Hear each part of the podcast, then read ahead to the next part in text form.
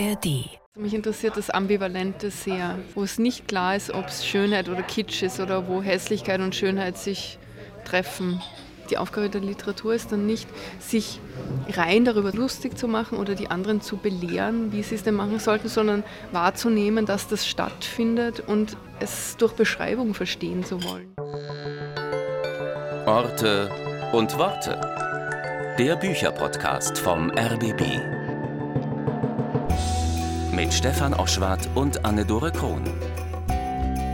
Orte und Worte geht heute essen. Und zwar in einem Restaurant in der Berliner Kantstraße. Das Ottental ist ein Stück Österreich in Berlin und dort hat sich Stefan Oschwart mit Theresa Preauer getroffen und sich mit ihr über Essen, Trinken, Kochen und Schreiben unterhalten. Also die Grundbedürfnisse. Und was das alles mit ihrem neuen Roman Kochen im falschen Jahrhundert zu tun hat. Stefan, wie war's? Ja, so ein bisschen aufregend. Also ich war viel zu früh dort und äh, habe mein Zeug aufgebaut. Das war so ein bisschen wie beim ersten Rendezvous. Und das Restaurant, ich hatte einen Tisch bestellt, das hatte uns einen Platz äh, mittendrin zugewiesen. So ein bisschen wie auf dem Präsentierteller. Im Hintergrund leichte klassische Musik, stilecht. Es gab Suppe für Sie plus Weißwein typisch Frau und ein Schnitzel mit Salat für mich plus Rotwein typisch Mann und mitten auf dem Tisch der kleine Mikrofonwald, zwei Aufnahmegeräte für alle Fälle. Das sollte später auch noch wichtig werden. Ich hätte, glaube ich, auch das Schnitzel genommen. Aber inwiefern äh, war das noch wichtig mit den Aufnahmegeräten? Ja, ich bin so ein, so ein Paniker. Also ähm, ich denke immer, an Plan B, Plan C und versuche das möglichst auszuschließen, damit nichts schief geht. Und ich mache dann immer so eine Backup-Aufnahme und das Bordmikrofon des zweiten Rekorders, ich hatte zwei dabei, hatte ich auf Sie gerichtet. Ich hatte gar nicht daran gedacht, dass mein Mikrofon schlapp machen könnte. Hatte das natürlich auch alles vorher ausprobiert. Dann kamen sie, wir schauten uns tief in die Augen, wir plauderten, aßen, tranken. Es war alles sehr angenehm und am Ende war meine Stimme nicht drauf. Das ist natürlich der absolute Albtraum für alle Menschen, die Radio machen.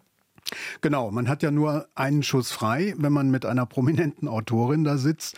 Und dann das. Und wenn ich jetzt äh, so drüber nachdenke, dann ist das eigentlich wie bei der Essenseinladung, die Theresa Präauer in ihrem Roman auch beschreibt. Diese Perfektionsansprüche der Gastgeberin und am Ende läuft das Ganze dann ja, zumindest in der einen erzählten Variante, es gibt ja drei, ein bisschen aus dem Ruder. Ich meine, es ist ja immerhin gut, dass Ihre Stimme drauf war. Sie war ja schließlich die Hauptperson, die Autorin dieser Folge. Aber deine Stimme, deine Fragen sind ja auch nicht ganz unwichtig. Wie hast du es denn jetzt gelöst? Ja, ich habe mir ähm, viele Nächte darüber den Kopf äh, zerbrochen. Ich habe mir die Backup-Aufnahme angehört, überlegt, was man daraus noch machen kann. Am Ende habe ich mir dann die Fragen rausgehört, habe sie nochmal aufgeschrieben, habe es dann erst bei mir zu Hause versucht, sie nachzusprechen. Das klang doof, viel zu perfekt. Und ja, dann bin ich einfach nochmal ins Ottental gegangen und habe die Fragen dort nochmal gesprochen und hinterher dann alles zusammengemixt. Also man kann sagen, es ist kein Fake, also es ist alles wahr, nur halt schöner als Remix. Und du durftest zweimal Schnitzel essen, das ist ja auch nicht so schlecht. Nee, beim zweiten Mal habe ich nur einen Espresso getrunken. Aber jetzt, Stefan, wie immer die Challenge bei Orte und Worte. Du hast eine Minute, um das Buch vorzustellen. Ja, also es geht schlicht um eine Einladung zum Essen. Gastgeberin und ihr Freund laden ein. Es gibt zum Beispiel Quiche Lorraine und es gibt ordentlich zu trinken, immer wieder. Und dazwischen gibt es auch einen Audio-Track, also immer wieder Jazz. Das ist wie so eine Spotify-Playlist eigentlich.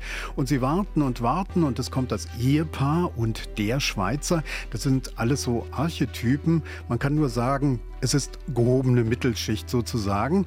Und die Gastgeber, die haben Designerschürzen aus Dänemark, Designergläser aus Finnland. Es ist so ein bisschen wie ein Artikel in Schöner Wohnen. Und so langsam erfährt man dann von den Nöten und Ängsten. Der Schweizer, der als Prof mit seinen Studenten nicht so richtig klarkommt. Die Gastgeberin, die natürlich perfekt sein will. Und äh, Theresa Präauer, die spielt damit, indem sie verschiedene Varianten anbietet, wie die Geschichte ausgehen kann oder könnte. In der einen Variante kommt das Ehepaar viel zu spät, die Gastgeber haben schon ordentlich einen im Tee und auch der Ärgerpegel, der steigt. Warum kommen sie zu spät? Sie haben ein amerikanisches Pärchen kennengelernt und das taucht dann auch aus heiterem Himmel auf. Es gibt dann auch noch kleine Sexausflüge auf den Balkon, auch die Polizei taucht noch auf, die dekorative Katze der Polin aus der Nachbarschaft, ein Lifestyle-Gemälde mit Brüchen, viel Alkohol und Jazz. Das alles also in Kochen im falschen Jahrhundert von Theresa Preauer im Radio-Edit. Und diesen Remix von Stefan Oschwatz Gespräch mit der Autorin Theresa Preauer, den hören wir jetzt in der Erstaufführung. Viel Spaß.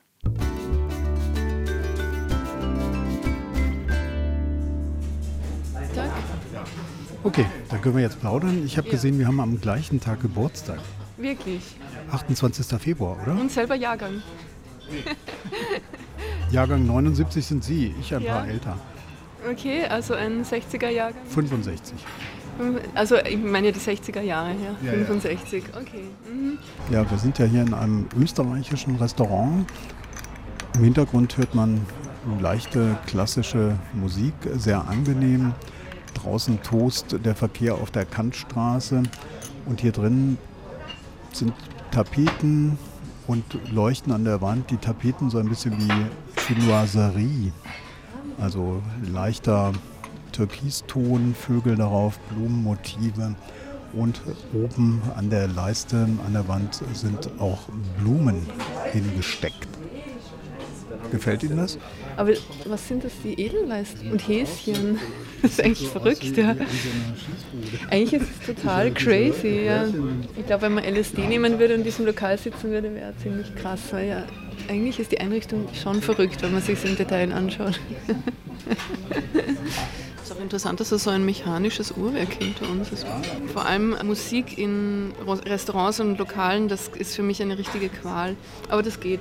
Also so klassische Musik im Hintergrund geht. ja, ich höre viel Musik und bin aber auch geräuschempfindlich und schnell genervt von schlechter Musik in Lokalen. Mhm. Schnell sehr genervt. Mackie Messer bin ich dann. Nein, es merkt niemand, wenn ich genervt bin, glaube ich. Kann ich gut überspielen. Ich habe mal geguckt im Horoskop der Freundin heute, da steht ein Tag zum Träumen und ein Roman oder ein Film würde die Fantasie fliegen lassen. Ziemlich passend eigentlich, oder? Ja, wobei ich schon beim Wort Fantasie und fliegen lassen, ich bin dann schon immer ganz skeptisch. also ich verwende lieber das Wort Vorstellungskraft statt Fantasie, obwohl es ganz ähnlich ist. Also es ist so ein bisschen Geschmacksfrage.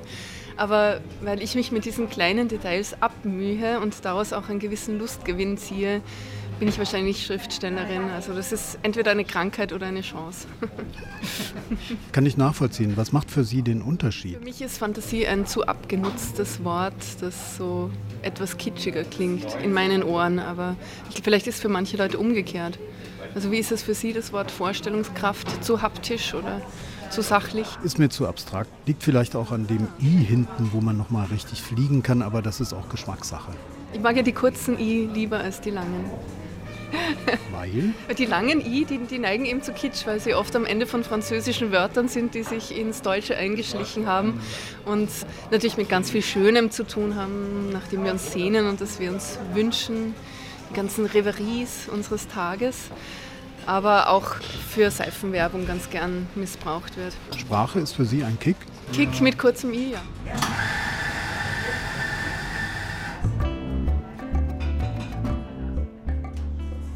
Wir machen das hier bei Otto und Worte immer so ein bisschen wie beim Speed Dating, also Kurzvorstellung. Sie sind ja in Linz geboren, bildende Künstlerin, Schriftstellerin. Bilder oder eher Worte? Beides, ja. Mein Anspruch ist es, zu Bildern Worte zu finden oder für Bilder Worte zu finden oder Bilder. Das Roggenbrot, das Weißbrot ist etwas pikant durch das Pfeffer mit Röstzwiebeln, Erdapfel mit Sauerrahm und Knoblauch. Danke sehr. Oder, wo war ich stehen geblieben? Bilder erzeugen durch Sprache. Ja. Na gut, Sie machen ja beides. Ja, nicht mehr. Also als Beruf schreibe ich. Schriftstellerin ist der Beruf und Künstlerin war ein Teil der Ausbildung und des Studiums, aber ist nicht so stark mehr mein Beruf. Also das hat sich einfach auch verändert. Aber die Cover, die machen Sie immer noch selbst. Die mache ich selbst, genau. Aber ich würde sagen, zu einer Künstlerkarriere gehören dann nochmal ganz andere Dinge. Also es muss nicht jeder eine Galerie haben, aber das ist ein anderes Berufsbild und ich bin voll auf beschäftigt damit, in diesem äh, Literaturbetrieb als Schriftstellerin meinen Weg zu gehen. Dann noch als bildende Künstlerin im Kunstbetrieb. Puh, da braucht es echt zwei Leben. Wo wir gerade im Literaturbetrieb sind, wie würden Sie den denn beschreiben? Und unterscheidet sich der eigentlich in Österreich? Österreich ist ja ein kleines Land mit wenigen Verlagen, aber literarisch durchaus eine Mittelmacht, auch im Vergleich mit Deutschland oder der Schweiz. Ich bin ja viel in Deutschland unterwegs. Nachdem mein Verlag ein Deutscher ist, äh, versuche ich nicht so sehr auf diese nationalen Grenzen mich da einschränken zu lassen und sehe das eigentlich als gesamten deutschen Sprachraum, in dem ich mich bewege und manchmal auch außerhalb des deutschen Sprachraums. Und das hat sich schon, finde ich, in den letzten Jahren, in denen ich das beobachte, wahrscheinlich, also ich habe 97 zu studieren begonnen, Germanistik und Malerei eben und bin seit 2003, also nach dem Studium in Wien, war davor in Berlin. Und ich denke, dass ungefähr seit 20 Jahren das schon sich bemerkbar macht, dass Österreich auch Teil der EU ist und dass die Wirtschaftsbeziehungen sich so verknüpft haben, dass vielleicht sowas wie ein ja, über Österreich schreiben und in Österreich wohnen und sich als österreichische Schriftstellerin zu begreifen anders ist als in den 90ern oder 80ern oder 70ern. Ich, ich sehe mich als deutschsprachige Autorin.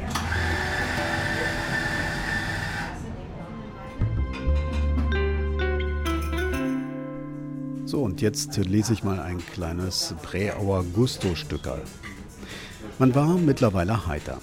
Zwei Schüsseln Nüsse und Cracker waren aufgegessen, der Salat war im Kühlschrank geblieben.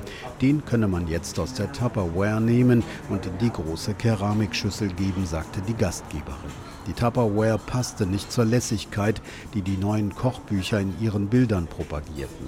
Man trug beim Kochen verwaschene Leinenhemden, weite Jeans und Turbane aus bunten Tüchern. Man ließ sich vor Quitten, Zitronen und Auberginen porträtieren, vor dicken Büscheln an Kräutern. Die gesamte Vorbereitung bestand niemals darin, dass man schwitzend mit vollem Einkaufswagen an der Supermarktkasse stand, vielmehr nahm man sich Zeit und ging auf den Markt oder den Bazar. Dort kannte man die Händler beim Namen und testete ihre Produkte mit den Händen. Man verkostete eingelegte Oliven, getrocknete Maulbeeren und korsischen Käse.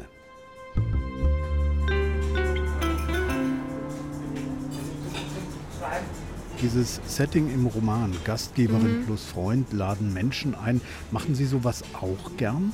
Eigentlich nicht. also eher Eigenbrötlerin? Also Sie wollen ja jetzt echt so ganz intime private Geheimnisse von mir erfahren. Das würde ich Ihnen nicht verraten. Aber ich sag mal Prost. Ja, genau. Hoffentlich ist es so gut wie in Österreich in den guten Lokalen. Es gibt ja in Österreich auch nicht nur gute Lokale, das ist ja auch ein Vorurteil, ein positives. Also ich bin jetzt weder eine große Köchin noch, eine, noch lehne ich das ab. Also ich glaube, da bin ich neutral. also das heißt, das Buch äh, beschreibt nicht äh, unbedingt das, was in, einem, in meinem Tagebuch stehen würde. Die Literatur ist für mich was anderes als die Beschreibung meines eigenen Alltags. Schreiben Sie Tagebuch? Nein. Aber ich tippe in mein Handy manchmal Dinge, die mir auffallen und ich mache schon so, wo man früher gesagt hat bei der Analogkamera, ich mache Schnappschüsse. Also ich fotografiere mir schon einiges, manchmal auch mein Essen, aber ich stelle es nicht ins Internet. Das wollte ich fragen, woran liegt das, dass jetzt immer alles so Instagrammable sein muss? Das spielt ja auch in Ihrem Roman eine Rolle. Alles ist da inszeniert. Warum eigentlich? Gerade das Gefühl, ich habe auf einen kleinen Stein gebissen. Na, es geht. Mhm.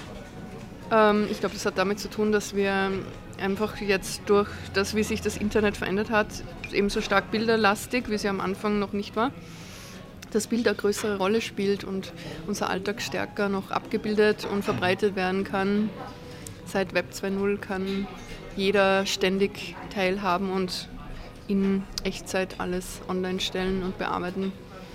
Und die Bearbeitungstools haben sich einfach verbessert oder vereinfacht oder sind banaler geworden, auch durch die Vereinfachung der Benutzung. Als ich Ihren Roman gelesen habe, ich sage Ihnen mal, was meine erste Assoziation war. Ich bin da ein bisschen vorbelastet. Ich lebe mit vier Frauen in einem Haushalt, meine Frau und drei Töchter. Ah, wie alt sind die Töchter? 21, 19 und 18. Dadurch gibt es so einen femininen Lifestyle bei uns zu Hause. Mhm. Mhm. Mhm, ja. Er äußert sich zum Beispiel, indem zum Abschlaffen die Mädels dann zwischen Tüll und Tränen gucken. Eine Sendung ist das, da geht es ums Anprobieren von Hochzeitskleidern. Manchmal schaue ich da auch mit rein und ich staune nur noch. Und ich habe jahrelang die Bunte gelesen, alles über die Königshäuser dieser Welt.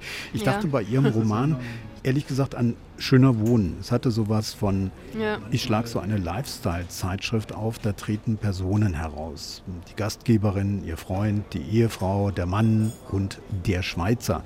Das sind ja so Archetypen. Was hat Sie dazu inspiriert? Ja, wahrscheinlich eh das Durchblättern von Kochbüchern. In, oder es ist mir aufgefallen, dass in den Buchhandlungen sehr viele Kochbücher stehen und bei Freunden zu Hause eine Art von Kochbuch steht und das eben so gewisse Moden hat und wahrscheinlich auch durch, durch diese Zeit der Pandemie das Zuhause-Kochen und Freundeshause einladen zugenommen hat. Und ich beobachte eben sehr gerne und beschreibe dann, was ich sehe und was ich denke, was unsere Gegenwart ja auch ausmacht und formt. Und damit hat es stark zu tun. Und sie sind, genau, ich würde sagen, Typen, die Figuren und haben so, es gibt sicher gewisse Überschneidungspunkte mit vielen, die das Buch lesen und sich dann so wiedererkennen. Und da wird das schöner Wohnen dann auch ein bisschen zum hässlicher Wohnen, weil hinter der schönen Fassade ja auch manches ist, was dann äh, bröckelt. Die Aufgabe der Literatur ist dann nicht, sich rein darüber zu lustig zu machen oder die anderen zu belehren, wie sie es denn machen sollten, sondern wahrzunehmen, dass das stattfindet und es durch Beschreibung verstehen zu wollen. Ich habe das gelesen als drei mögliche Angebote.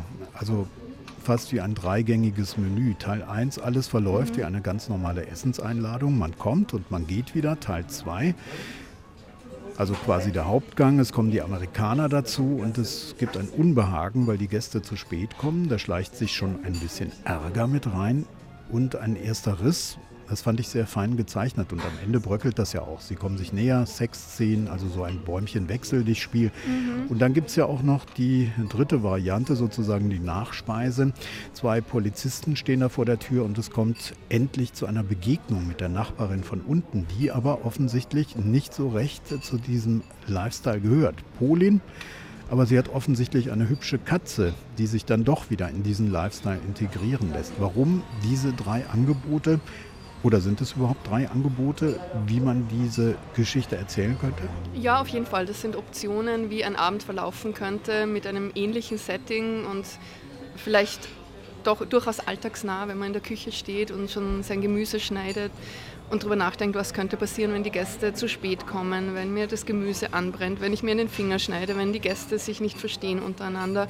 Also all diese Möglichkeiten, die man sich vorher ausdenken kann, könnten zu kleinen oder größeren Katastrophen oder zu einem Gelingen des Abends führen.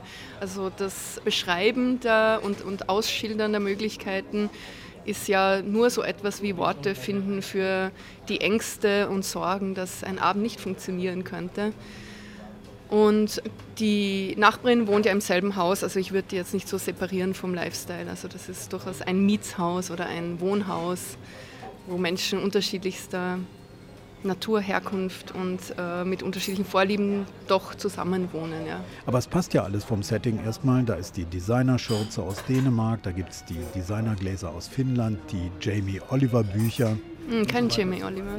Ähm, ja, natürlich Otto Lengi. Eben, das ist ganz wichtig, weil ich, in Wien äh, steht manchmal jetzt in den Rezensionen, es geht um Bobos. Und es geht nicht um Bobos. Bobos sind ja in Wien die, die Bourgeoisen, Bohemiens. Und das ist ein Ausdruck, der ist ganz bestimmt an eine Zeit gebunden. Also auch ungefähr vor 20 Jahren war das so ein Begriff, ein Feuilleton-Begriff. Danke. Das war ein Feuilleton-Begriff. Und mir geht es ja ganz genau um diese präzise Nennung der Begriffe, die genau diese Zeit jetzt abbilden. Da wäre auch Hipster jetzt ein veralteter Begriff, sondern es sind gebildete Leute mittleren Alters, die aus unterschiedlichen Gründen seit einiger Zeit in der Stadt wohnen und als Gruppe sehr homogen wirken aufs Erste und im Detail dann aber sehr heterogen sich über die kleinsten Kleinigkeiten streiten können. Und die Unterschiede liegen dann im Feinen und nicht unbedingt in der klassenspezifischen Herkunft oder schichtspezifischen Herkunft. Die Quiche, die wäre jetzt heutzutage ohne Speck. Heutzutage? Naja, in meinem Buch ist ja mit Speck. Also die essen durchaus Speck. Ja. Die, die sich da treffen, sind nicht vegan. Ja. Aber es gibt Erinnerungen in dem Buch. Das, äh, der Text ist ja unterteilt von so Erinnerungspassagen, in denen doch sehr autobiografisch, das sind eigentlich die einzigen autobiografischen Stellen im Buch, erzählt wird, eine Art von Erinnerung an, an Geschmackserlebnisse und an äh, Veränderung von Geschmack und Ausdifferenzierung. Und da gibt es dann auch die Erinnerung oder das Nachdenken über die Schwester der Erzählerin oder der Erzählstimme die vegan ist und vegetarisch und so diese kleinen Verwerfungen, die es da gibt. Aber innerhalb meiner 5er, 6er, 7er Gruppe ist das ist, ist niemand äh, da picky. Sie setzen diese Lifestyle-Generation ja in Beziehung zur Vorväter- oder Vormütter-Generation. Ja, genau in diesen Passagen. Mhm. Naja, wie, wie ich es im Buch beschreibe, würde ich sagen, also ich habe ja versucht, so etwas wie eine, auch so eine, eine Waren- und Produktkunde literarisch einfließen zu lassen und auch zu beschreiben, womit ähm, die Großmütter hantiert haben und womit die Mütter hantiert haben. Und es ging sicher im Fall dieser Herkunft oder der spezifischen Beschreibungen um äh, ein Umfeld, wo vielleicht weniger vorhanden war und das wurde dafür mit viel Fett und Zucker gebacken und aufgekocht. Und später die Mütter- oder Vätergeneration hat ja anders gekocht, vielleicht mediterran oder bewusster unter Anführungszeichen. Und die ganz junge Generation, klar achtet die wahrscheinlich mehr auf so klimabewussteres Essen und fragt sich mehr, wo die Produkte herkommen.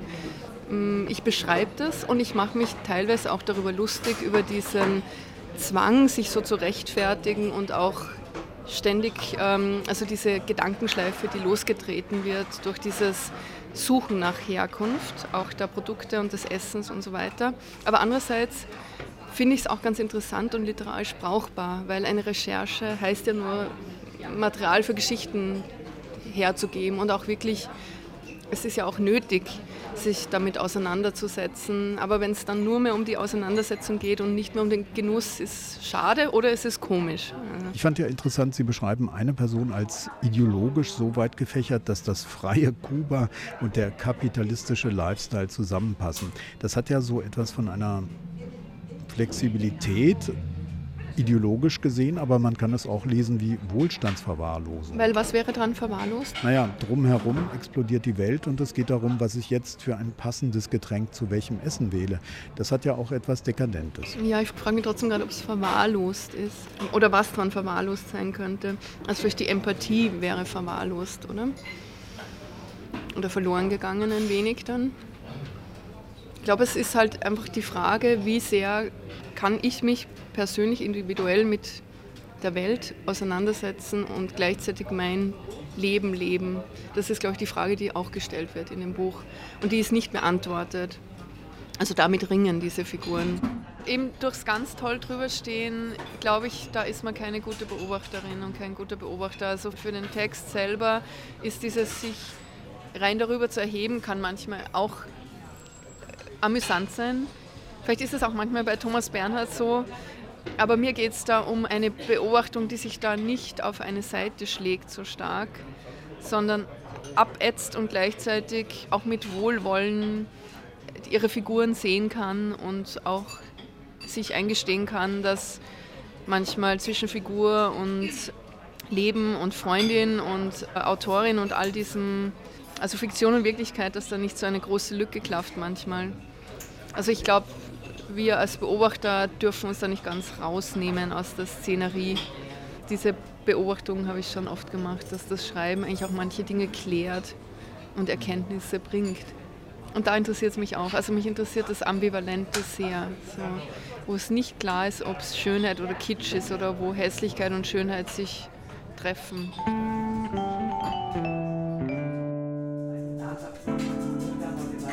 Wir empfehlen uns hier beim Orte und Worte immer auch gegenseitig Bücher. Ähm, was würden Sie mir denn empfehlen zu lesen? Ja, ich kann etwas wirklich empfehlen. Ich bin da fast missionarisch. Das ist ein Buch, das ist bei Schollner wieder aufgelegt worden, jetzt im Herbst. Also ganz frisch heraus und trotzdem ein älteres Buch von Hertha Pauli. Der Riss der Zeit geht durch mein Herz oder ging durch mein Herz. Ich weiß den genauen Titel nicht. Das ist ein Heine-Zitat, dieser Titel.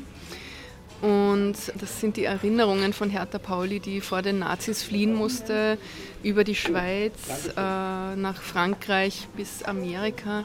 Und das ist ein unglaublich tolles Buch. Also es ist, war wirklich eine rauschhafte Leseerfahrung und trotzdem versteht man auch so viel, wenn man dieses Buch liest. Und sie beschreibt es ganz irgendwie nah und wild und gleichzeitig so, so kühn und klar und völlig ähm, ohne Selbstmitleid. Das ist höchst beeindruckend auch als literarischer Text, finde ich, als, als Stück Erinnerung. Ja, meine Empfehlung an Sie, das wäre Sasa Burchulaze. Das ist ein georgischer Autor, den habe ich kürzlich erst getroffen. Er lebt in Berlin.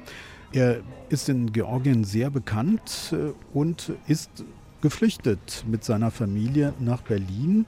Ein sehr interessanter Mensch und jemand, der total verliebt ist in Sprache und Literatur. Und deswegen denke ich auch, dass der Ihnen gefallen könnte. Das Buch heißt Zoorama.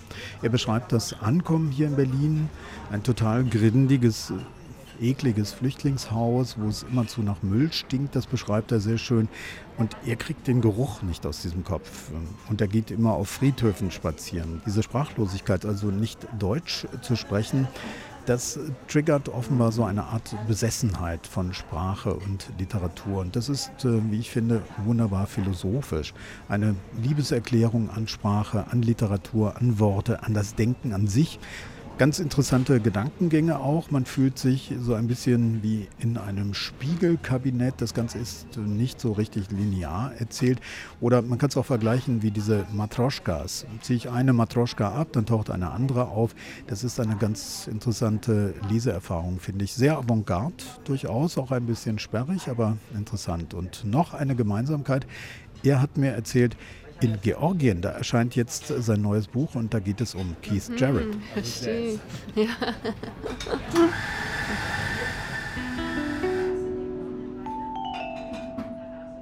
Ja, was brauchen Sie denn eigentlich so zum Schreiben? Ich habe kürzlich mit Franz Hobel gesprochen, der sagte, er schreibt seine Bücher im Liegen.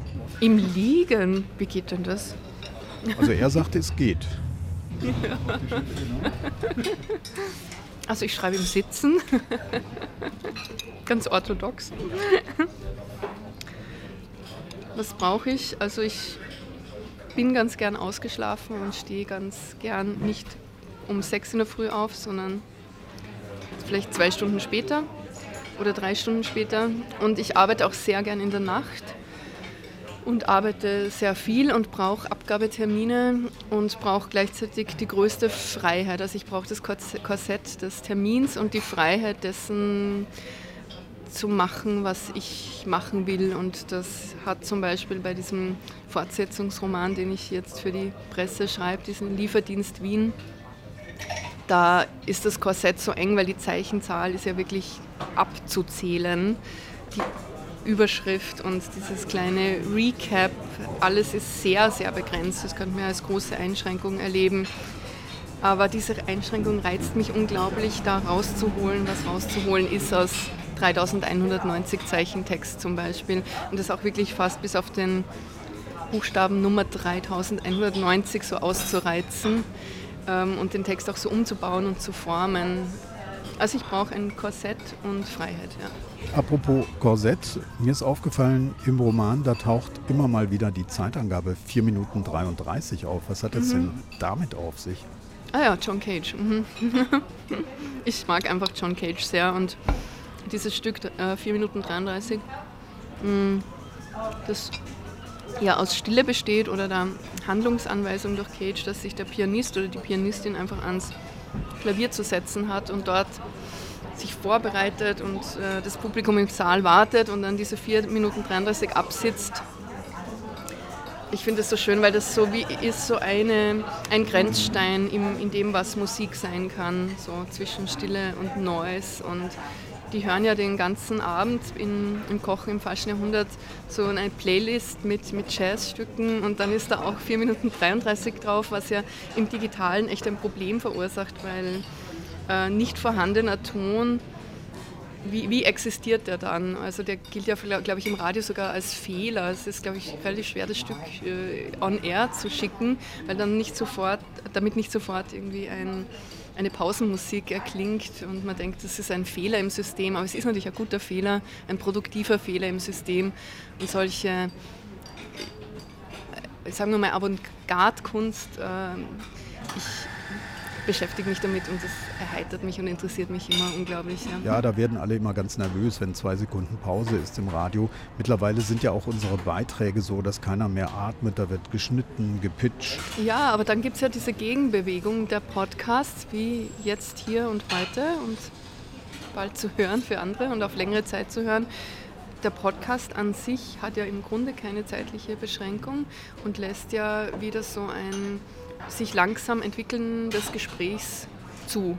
Nicht immer bei jedem. Manche sind auch sehr verlabert. Aber es gibt so einige Podcasts, die ich gern höre. Hören Sie Podcasts? Ja, ich höre Podcasts, aber ich hatte ein bisschen Berührungsängste. Bis vor ein paar Jahren dachte ich, Podcasts, das sind zwei Männer, vor allem Nerds, die sich in kratziger Tonqualität über mäßig interessante Dinge austauschen und alle A's bleiben drin. Das war so meine Idee vom Podcast.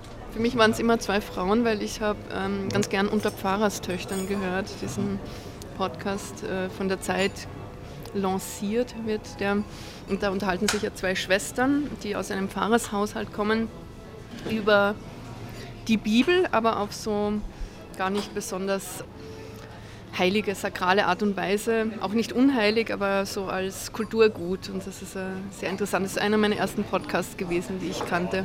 Ja, es gibt auch einen tollen Podcast, der ist äh, im NDR Radiosendung, aber äh, über mehrere Teile, also in, in Serie ge, ge, gegangene Radiosendung, die jetzt als Podcast verfügbar ist über Jack Unterweger, diesen verurteilten Mörder, ja, der dann von der Literaturszene wieder hofiert wurde. Das ist ein sehr, sehr interessanter Podcast und er arbeitet eben ja mit sehr vielen so Original-Audio-Files und ich finde, es ist sehr gelungen und toll recherchiert.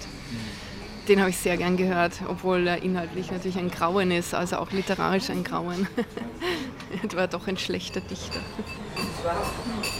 Was für mich immer schön ist, wenn ich in einer anderen Stadt bin, ist in ein Museum zu gehen und ich habe ja so eine Kolumne in Volltext in dieser Literaturzeitschrift. Und da geht es oft auch um so etwas wie diese ähm, Museumsbesuche oder Begegnungen. Ich habe auch einen Gastbeitrag in den Salzburger Nachrichten, also manchmal so sprachliche Beobachtungen spielen da eine Rolle.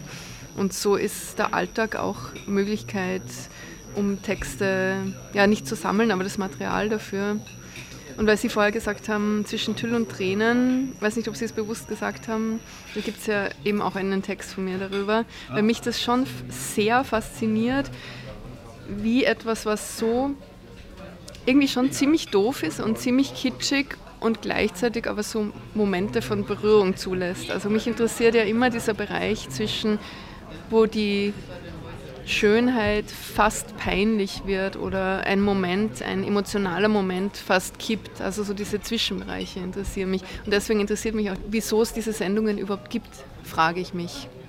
Und ich beobachte sie und frage mich, wieso alles immer im, nach demselben Ritual und nach demselben Schema abläuft. Kleid aussuchen, dann findet man das Kleid, dann in Tränen ausbrechen. Wieso ist es immer so? Und wieso dann sich so die Tränen trocken fächeln, das hat ja überhaupt keinen irgendwie physikalisch oder physiologischen Grund, dass man sich so fächelt. Das ist einfach so eine Hollywood-Geste. Also wieso werden manche Gesten auch zu Phrasen? Und ich finde, die Aufgabe dann eines Textes ist nicht, oder vielleicht die Aufgabe der Literatur ist dann nicht, sich rein darüber zu lustig zu machen oder die anderen zu belehren, wie sie es denn machen sollten, sondern wahrzunehmen, dass das stattfindet und es durch Beschreibung verstehen zu wollen. Dann können Sie auch Ihr Schnitzel mal essen. Ja? Das ist jetzt schon ganz kalt geworden, oder? Aber es schaut gut aus nach einem guten, dünnen Rindfleisch, oder? Kalb. Kalb. Mhm. Okay.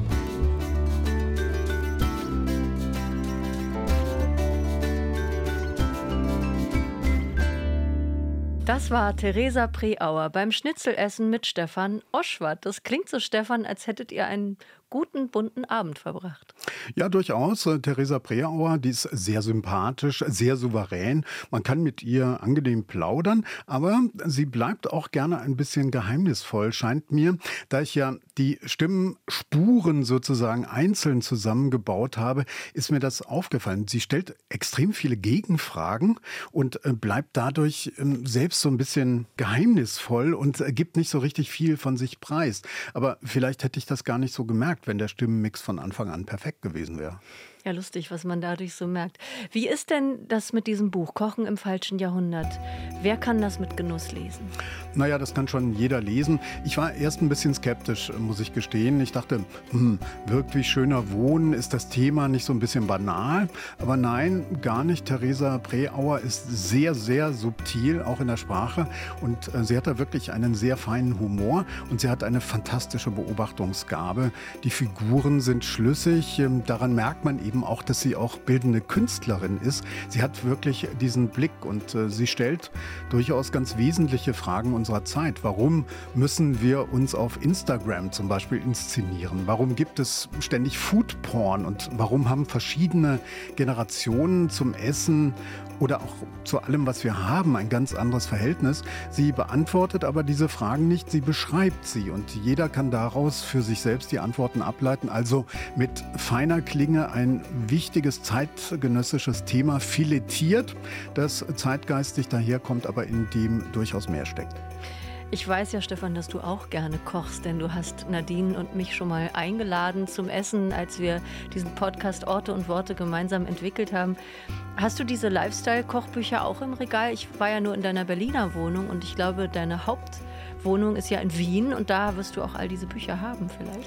Also ich habe schon äh, eine ganze Menge Kochbücher, aber ich benutze die nie und ich musste meine Frau fragen, ob wir Otto Lengi im Regal haben. Sie hat dann gesagt, ja, also wir haben den auch. Und obwohl ich ihn nicht gekauft habe und ich auch kaum nach Kochbüchern koche. Ich koche nach Farben. Man wird es kaum glauben. Und ich verwerte gerne Reste, weil es mir widerstrebt, äh, Essen wegzuwerfen. Also auch da sozusagen Remix. Und äh, zum Lesen von Theresa Preauer empfehle ich übrigens einen leichten Weißwein. Gelber Muscatella aus der Südsteiermark würde da ganz gut passen. Und leichte Jazzmusik. Das ist also die passende Untermalung zum Lesen dieses Buches. Stefan Oschwart und Theresa Preauer haben sich über ihren neuen Roman Kochen im falschen Jahrhundert unterhalten bei Schnitzel und Tafelspitzsuppe. Das Buch ist im Waldstein Verlag erschienen und hat 196 Seiten. Es kostet 25 Euro.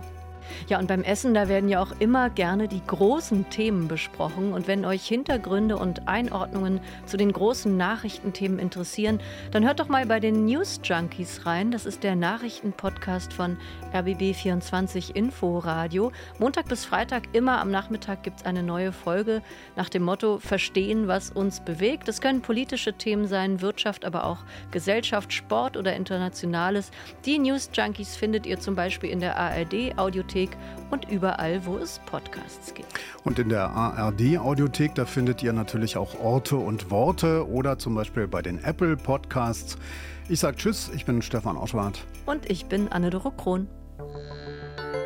Orte und Worte. Der Bücherpodcast vom RBB. Redaktion Stefan Oschwart. Technik Angelika Schäfer. Sounddesign Robin Rudolph. Eine Produktion von RBB Kultur und RBB 24 Inforadio.